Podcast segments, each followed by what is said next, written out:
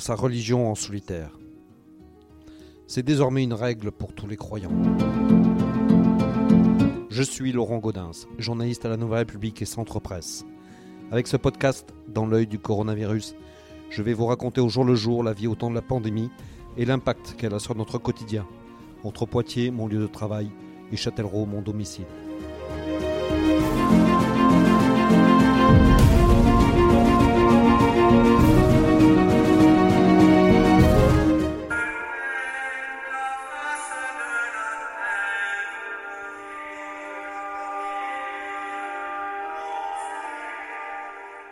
Hier soir, Monseigneur Winzer, l'archevêque de Poitiers, a donc célébré la vigile pascale dans la cathédrale Saint-Pierre à Poitiers, seul, ou presque, entouré de quelques officiants.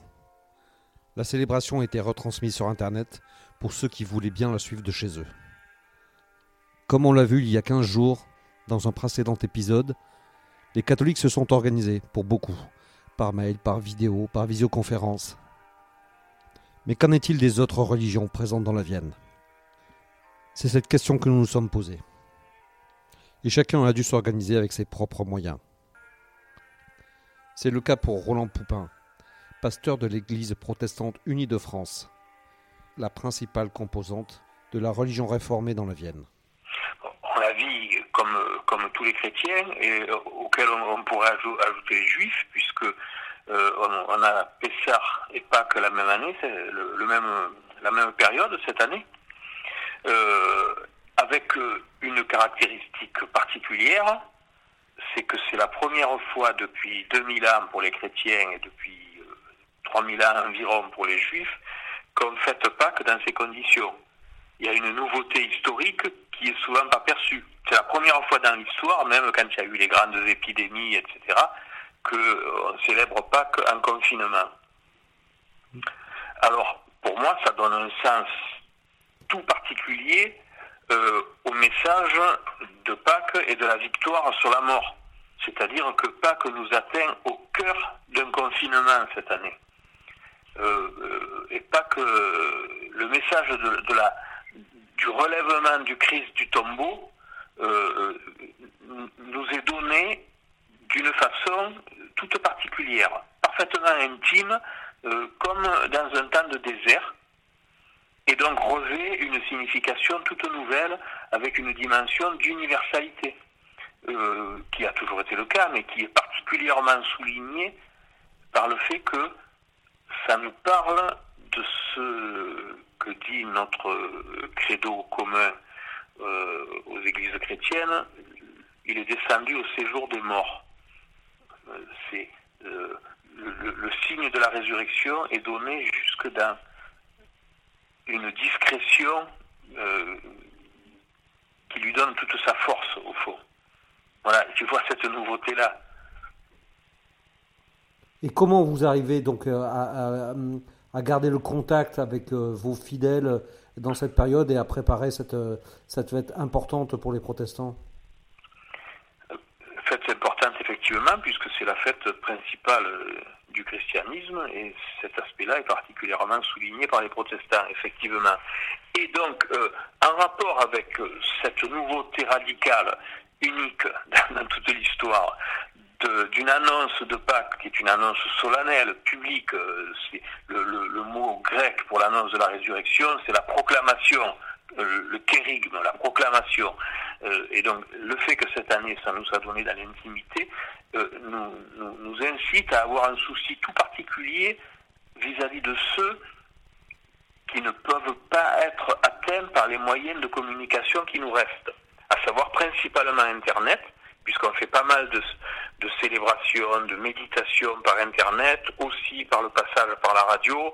Euh, mais donc, euh, euh, justement, la radio nous ouvre à une autre dimension que le seul Internet, puisque ce qu'on découvre en cette période-là, lorsqu'on essaie d'avoir des contacts avec tous ceux qui ont une relation d'une façon ou d'une autre avec, avec nos églises, on découvre qu'il y en a un bon pourcentage qui n'est pas familier d'Internet pour les plus âgés.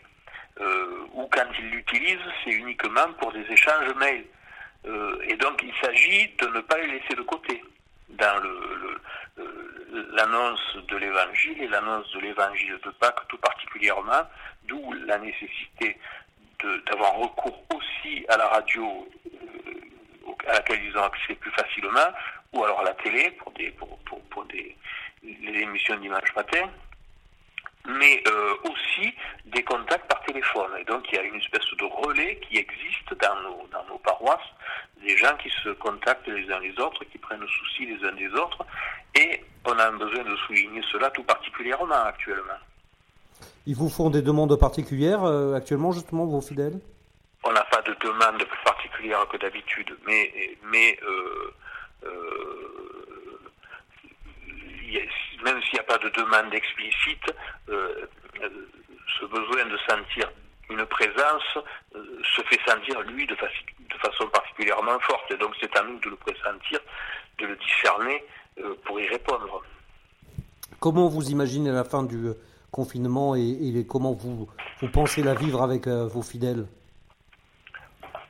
On a déjà parlé de, de fêtes après, de rencontres, et pourquoi pas de rencontres qui vont qui a au-delà de la seule communauté protestante, ouverte à, tous ceux qui proclament le message de Pâques euh, dans le christianisme, mais aussi euh, dans notre lien privilégié euh, avec le judaïsme d'un Pessah.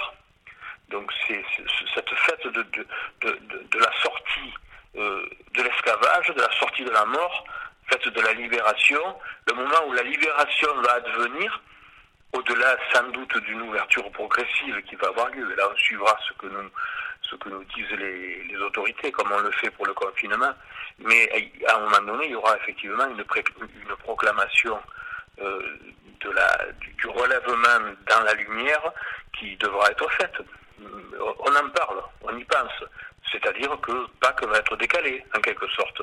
Ça ne sera pas exactement le message de Pâques de tous les ans, mais il y aura quelque chose à signifier comme moment de, réjouissance et ce qu'on appelle dans notre vocabulaire l'action de grâce, la reconnaissance. Et je voudrais ajouter joyeuse Pâques à tous, en, pensant à la signification originelle du mot, Pessar, le passage, joyeux passage, un passage confiné cette année, mais jusqu'au fond de ce, confinement, jusqu'au fond des deuils, au fond de, tout le tragique qu'on a dans cette période, puisque tout, le monde a plus ou moins, d'une façon ou d'une autre, conscience du deuil, du côté sombre et de la mort, avec reconnaissance à tous les soignants qui, qui, se mettent en première position en fonction de leur vocation. Donc, euh, cela dit, au fond de tout cela, annoncer la bonne nouvelle du relèvement d'entre les morts. C'est ça Pâques, traversée de la mort. De son côté, Jacques Mergui, le président de l'association culturelle et cultuelle des Israélites de Poitiers, a dû également s'organiser. Ah, je ne peux pas l'organiser justement parce que le confinement nous, nous empêche de nous rencontrer et on ne peut que se contacter par téléphone ou par mail. Et cette année, bien, d'habitude, euh, les années précédentes, nous avons une réunion pour euh, notre soirée de Pessah, qui est la soirée de Pâques, la, la Pâques juive. Et d'habitude, nous nous réunissons, nous avons un office en, ensemble, comme normalement. Hein. Et par la suite, nous avons la lecture de ce que nous appelons la, la Haggadah, la, la, sorte, on raconte la sortie d'Égypte. Et cette sortie d'Égypte, eh bien, c'est correspond à la création de l'État de, de, la nation juive. C'est une fête importante pour vous. comment vous allez pouvoir la vivre cette année alors? Eh bien, cette année, justement, euh, chaque, chaque famille doit la vivre euh, par ses propres moyens. À savoir que certains sont en mesure de, de lire euh, en hébreu, d'autres ne le liront pas en hébreu, ils auront un livre qui leur permet de, de retracer cette sortie d'Égypte. Alors aujourd'hui, euh, certains utilisent des, moyens, euh, on va dire par Internet, de, visioconférence, etc. Est-ce que dans, votre communauté, il y a eu des demandes euh, de ce genre pour que, vivre cette fête? Non, pour pouvoir vivre, les gens de notre communauté, eh bien, ont sur leur propre appareil, là, ils peuvent avoir la lecture et les explications concernant cette fête-là. Pour les, pour les autres, eh bien, et surtout, il faut savoir que lors de notre fête de Pâques, nous ne mangeons pas de pain ordinaire, nous ne mangeons que du pain azim, c'est-à-dire du pain non levé. Et pour pouvoir le faire, eh bien, d'habitude, nous commandons nos pains azim à Paris. Et c'est surtout quelqu'un de la communauté qui allait les chercher pour l'ensemble de la communauté, eh bien cette année, ça n'a pas été possible. Ce qui fait que chaque famille a dû s'organiser pour se procurer ces, ces, ces, pains qu'on appelle les matzot. Là, vous, euh, vous vivez cette période comme tout le monde euh, confiné. Comment vous avez, est-ce que vous anticipez euh, la fin de confinement? Est-ce que vous avez imaginé quelque chose pour pour un peu voilà célébrer ce, qui sera un peu une libération On ne peut pas on ne peut pas prévoir de date à laquelle on pourra se réunir à nouveau, mais il y a surtout la, fin de pour les, jeunes qui venaient euh, suivre des cours de d'hébreu ou de culture juive, eh bien, ça, n'était plus possible. Et comme ça n'était plus possible, eh bien, nos prochaines rencontres, ce seront celles qui concernent d'abord la, la reprise des cours. Et après, on verra. Et pour les adultes, eh bien, les réunions à Poitiers ne se font pas toujours toutes les semaines, eh bien ça se fera à la prochaine fête ou au prochain Shabbat. Shabbat c'est le samedi, l'organisation du samedi de repos. Et ce Shabbat, eh bien, sera, sera, décidé quand on pourra le faire. Je dis bon courage à, tous ceux qui, qui sont dans notre cas, c'est-à-dire tout le monde, et je souhaite de bonnes fêtes euh, aussi bien aux chrétiens qu'aux juifs et aux musulmans qui vont bientôt avoir leur, ramadan.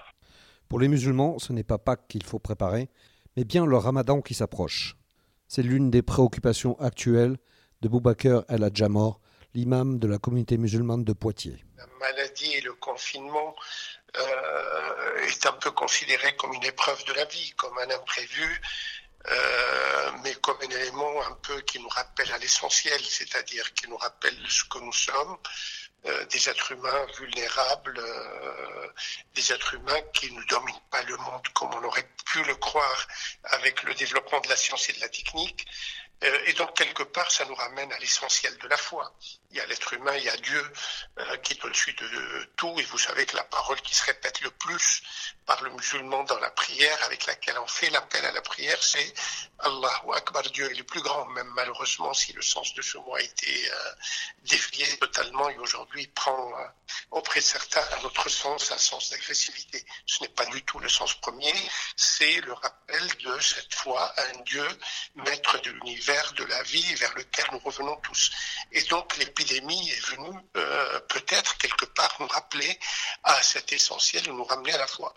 Et donc bah, évidemment, elle a troublé euh, chacun d'entre nous, et puis nous a troublés collectivement, puisque nous, nous a enfin, nous préparerions avant, nous étions en train de nous préparer à vivre un mois de ramadan euh, qui arrive bientôt, dans deux semaines, deux semaines et demie, donc euh, toujours dans la communion, dans la prière collective, dans la visite à la mosquée. Bah, aujourd'hui, les choses sont totalement autrement, et puis donc euh, ce retour à l'essentiel dans la foi est également un retour vers l'essentiel en termes de pratique. Mais dans le concret, comment, comment ça va se vivre dans le, au sein des familles, c'est quand même toujours aussi un, moment de fête. Donc comment ça va être possible? Avant tout, si vous voulez, le mois de Ramadan, c'est un moment de prière et de partage. Alors, euh, le moment de prière, on le vivait, et puis de la lecture de Coran, évidemment. Donc, euh, le moment de prière et de lecture de Coran qui se faisait à travers l'imam et dans la mosquée, ben, chacun fera, je l'espère en tout cas, euh, c'est vers quoi j'essaie d'appeler à travers les euh, euh, messages et puis les contacts que je fais, que nous faisons avec la communauté, avec les responsables de l'association, que chacun fasse de son foyer une petite mosquée de façon à se poser avec sa famille, à faire un peu de lecture, un peu de commentaires du Coran et puis faire la prière même allégée le soir en famille. Les enfants ne sont pas très habitués à passer une heure, une heure et demie de prière, donc ce sera 15-20 minutes euh, familialement. Donc il y a ce côté-là, j'espère il sera vécu en famille. Et puis euh, le partage, euh, on essaye de voir comment on peut le faire, puisque par exemple l'année dernière, tous les soirs, il y avait entre 100 et 120 personnes qui venaient rompre le jeûne dans la grande mosquée et généralement, c'est des gens isolés, généralement, c'est des gens qui n'ont pas les moyens. Donc, on est en train de voir comment faire à ce que les gens qui sont dans le besoin euh, restent soutenus. Euh, on va probablement faire des distributions de colis alimentaires, de sachets. Soit les gens viennent les chercher à la mosquée, soit on ira les déposer, enfin les distribuer euh, à deux ou, trois endroits de la ville, enfin de Poitiers, de l'agglomération de Poitiers, pour faire à ce que les gens ne restent pas euh, dans leurs besoins à un moment où nous sommes appelés à partager et à ce que cette festivité de famille se retrouve dans la communauté, si vous voulez. Vous n'avez pas peur justement euh, que ça génère des sorties, notamment euh, dans les commerces, pour, pour, pour l'alimentation Est-ce qu'il est qu'il y a une crainte par rapport à ça? Pense que les gens se sont habitués depuis quand même que le confinement est là à organiser leur sortie euh, de façon assez méthodique. Hein. je prends un exemple, bon, on fait des courses une fois par semaine, pas plus. Euh, je pense, euh, dans les échanges que j'ai avec les gens de la communauté, en fonction du nombre d'enfants, les gens sont à une voire deux visites au magasin alimentaire par semaine. Donc je pense qu'ils vont s'organiser euh, de la sorte. Euh, il y a également certains commerçants qui font des tours des quartiers. Par exemple, on a un boucher euh, qui fait de la viande halal qui fait le tour de ses clients, donc pour éviter à ce qu'ils ne sortent ou à ce qu'ils se retrouvent en rupture de viande halal. Donc si vous voulez, les choses s'organisent et les gens se sont habitués. Je pense que les gens ont compris que plus on est dans le confinement et le respect des instructions, mieux on se protège et mieux on protège les autres. Certains, euh, dans d'autres communautés, font appel à d'autres moyens de communication aujourd'hui, tels que, tels que des visioconférences, des choses comme ça. Est-ce que c'est quelque chose qui se développe chez vous? Au fond, on utilise essentiellement des distributions de messages plus ou moins religieux. Ça peut être euh, des informations, ça peut être des messages religieux euh, pour rappeler un peu à la fois, pour rappeler également au devoir de vivre euh, sa foi et de partager en famille. On utilise des listes de diffusion à travers les réseaux sociaux, oui. Oui, mais pas beaucoup, honnêtement, le, les vidéoconférences. On n'a pas, parce qu'on est inondé, il y a tellement d'enregistrements euh, que nous recevons tous les jours qu'on a préféré le contact direct plutôt que de la diffusion à travers les vidéoconférences. Et quand vous parlez de contact direct, c'est comment? C'est par mail, par téléphone? C'est par mail, c'est par téléphone, c'est par WhatsApp, par tous les outils euh, euh, dans lesquels on constitue des listes de diffusion et puis on, diffuse au nombre de la communauté. Est-ce que vous avez des retours justement de, vos fidèles qui ont des, demandes particulières? Oh, Pas spécialement, disons, bon, c'est les gens qui contactent quand ils ont des personnes qui sont malades, euh, qui questionnent sur d'autres pour lesquels ils n'ont pas de contact direct.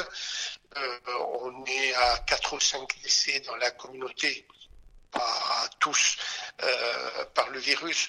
Donc euh, on informe les gens et puis on reçoit des retours à ce moment-là. Donc euh, voilà, c'est des questions pratiques, mais généralement liées un peu au manque de contact entre les personnes. Je crois que la communauté musulmane en général, et de Poitiers en particulier, si au début elle s'est posé des questions sur oh là là, on va pas aller à la mosquée, on va être coupé, ainsi de suite, a fini par comprendre que la santé de chacun est dans le respect de, des euh, consignes sanitaires et que on peut vivre sa foi autrement quand on est contraint. Et donc les gens sont revenus à l'essentiel à travers cela.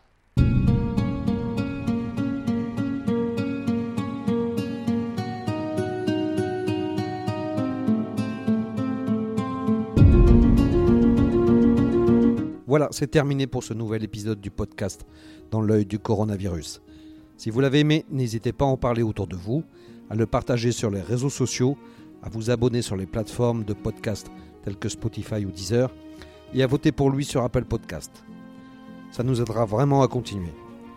Si vous avez un sujet que vous aimeriez voir développé dans ce podcast, n'hésitez pas à me le transmettre par mail à laurent.gaudens.nr-cp.fr. En attendant, lavez-vous bien les mains et à très vite.